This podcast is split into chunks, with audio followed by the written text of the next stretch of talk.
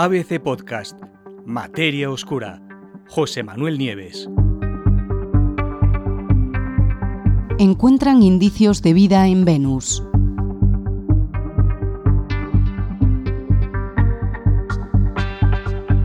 Volvemos a hablar de Venus. Si recordáis, hace apenas unas semanas eh, publicábamos un podcast, dedicaba mi podcast a a una, posibilidad, la posibilidad de un ciclo de vida, del que ahora os hablaré, eh, en la atmósfera de Venus. Pero es que la actualidad manda y ahora resulta que un equipo de investigadores acaba de hacer público en Nature el hallazgo en la atmósfera de Venus, precisamente, de un gas, la fosfina, cuya única explicación plausible, y esto son palabras de los propios investigadores, sería la presencia de actividad biológica en el planeta vecino. ¿De qué estamos hablando? Se trata de un equipo internacional de más de 20 científicos. Al frente está Jane Graves, que es del Instituto del MIT, de Tecnología de Massachusetts, y acaban de publicar en Nature un estudio que deja abierta completamente la posibilidad de que haya vida en nuestro planeta gemelo, en Venus, o más concretamente, en una de las capas de su atmósfera.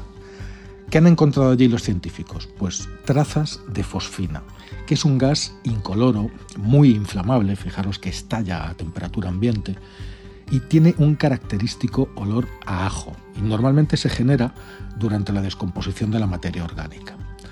Su detección directa en la atmósfera de Venus sugiere que allí se están por lo menos como mínimo están, mm, están teniendo lugar procesos fotoquímicos o procesos geoquímicos que eran totalmente desconocidos hasta ahora. Y lo más probable, según los investigadores, es que sean signo de vida en Venus. La fosfina, cuyo símbolo es el pH3, aquí en la Tierra, eh, desde luego es principalmente un indicador de actividad biológica. Y en su artículo, Repito, los investigadores dejan claro que las líneas espectrales de ese elemento que han encontrado allí no tienen otra identificación plausible. ¿Por qué? Lo han intentado todo, han intentado explicar el origen de esta fosfina, de dónde pudo venir. ¿no?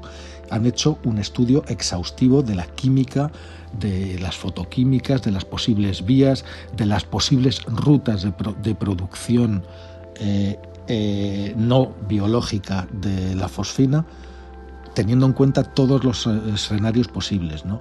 desde la propia química atmosférica, los rayos que podría haber en las nubes, incluso actividad en la superficie, meteoritos, y no han encontrado ninguna que pueda explicar la presencia de esa, de esa, de esa fosfina.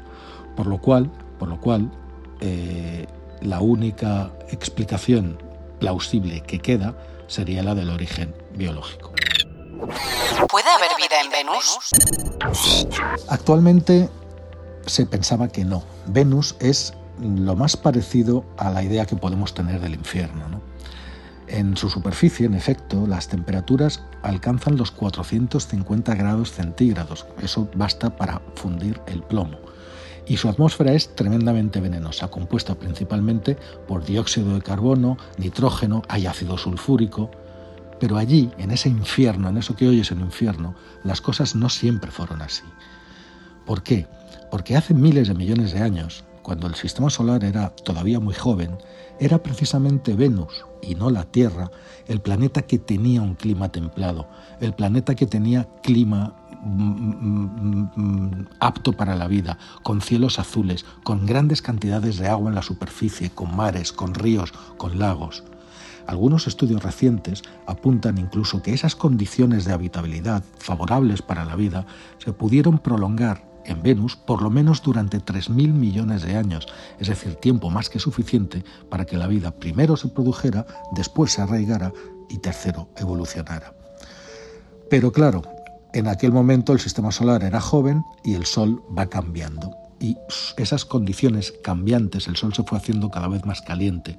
Venus está más cerca del Sol que la Tierra, con lo cual, al ser más caliente el Sol, pues provocaron en Venus un, un efecto invernadero a escala global. Las temperaturas subieron, toda el agua se evaporó y Venus se convirtió en el horno, en el horno infernal que es en la actualidad.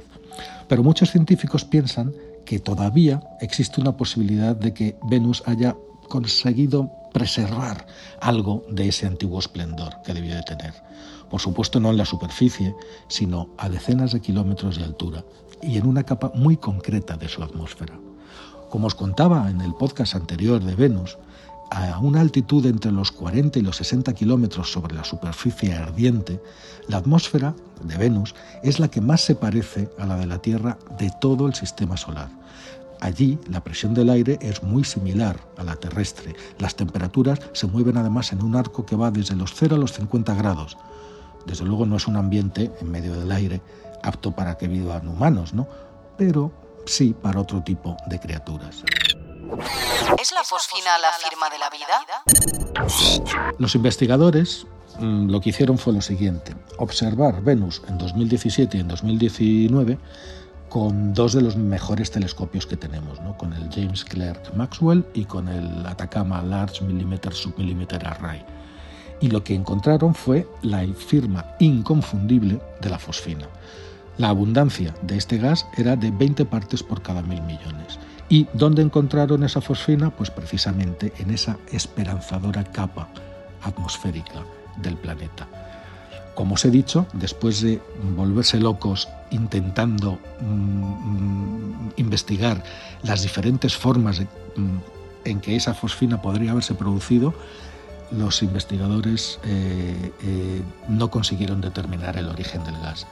Y aunque en el artículo no lo dicen claramente, en el estudio apuntan a que la única fuente plausible para la presencia de esa fosfina sería la vida. Sin embargo, también se curan en salud, porque no pueden hacer un anuncio así eh, solamente con esos datos. ¿no? De hecho, en el artículo también argumentan que la simple presencia de fosfina no es de por sí una evidencia sólida de vida microbiana, porque lo único que indica son procesos o bien geológicos o bien químicos que son desconocidos y que podrían estar sucediendo en Venus. Uno de esos procesos podría ser la vida, pero podría ser también otra cosa. ¿Cómo sería el ciclo biológico en Venus? Os recuerdo lo que hablábamos en el podcast anterior, eh, que el ciclo biológico de Venus eh, podría ser, según según publicó hace, apenas unas semanas la astrobióloga Sala Seyer en, un artículo en, en Astrobiology, eh, podría, eh, esta investigadora encontró una forma, un ciclo de vida viable para eventuales organismos que pudiera haber allí. Otros investigadores, os recuerdo, decían que incluso si hubiera microorganismos en la atmósfera de Venus, por su propio peso irían cayendo y al caer se saldrían de esa capa favorable, que apenas tiene 20 kilómetros de, altitud, y acabarían en las capas inferiores donde las condiciones son infernales y donde sin duda morirían. Bueno, pues eh, eh, esta astrobióloga lo que dice es que los microbios de Venus podrían estar viviendo en un ambiente líquido, en el interior de pequeñas gotitas que están en suspensión, en las nubes y justo en la franja habitable. Claro, a medida que aumenta el número de microbios dentro de cada gota, la gravedad hace que se fueran bajando y se asentaran en la capa más caliente e inhabitable que hay debajo. Pero cuando esto sucede, eh, ¿qué es lo que pasaría? Las gotas se evaporarían y la capa inferior de neblina se iría convirtiendo con una especie de depósito de vida inactiva. Los microbios, en efecto, se desactivarían y se quedarían así inactivos a la espera de que vengan condiciones mejores. Eso es lo que hacen mm, muchos microorganismos aquí en la Tierra, ¿no? Se encapsulan y se quedan ahí latentes esperando a que las condiciones mejoren. Más tarde, las corrientes ascendentes de la atmósfera de Venus, algunos de esos microbios los podrían volver a llevar de nuevo a las nubes, donde entrarían otra vez en gotitas de agua, se rehidratarían y volverían a activarse.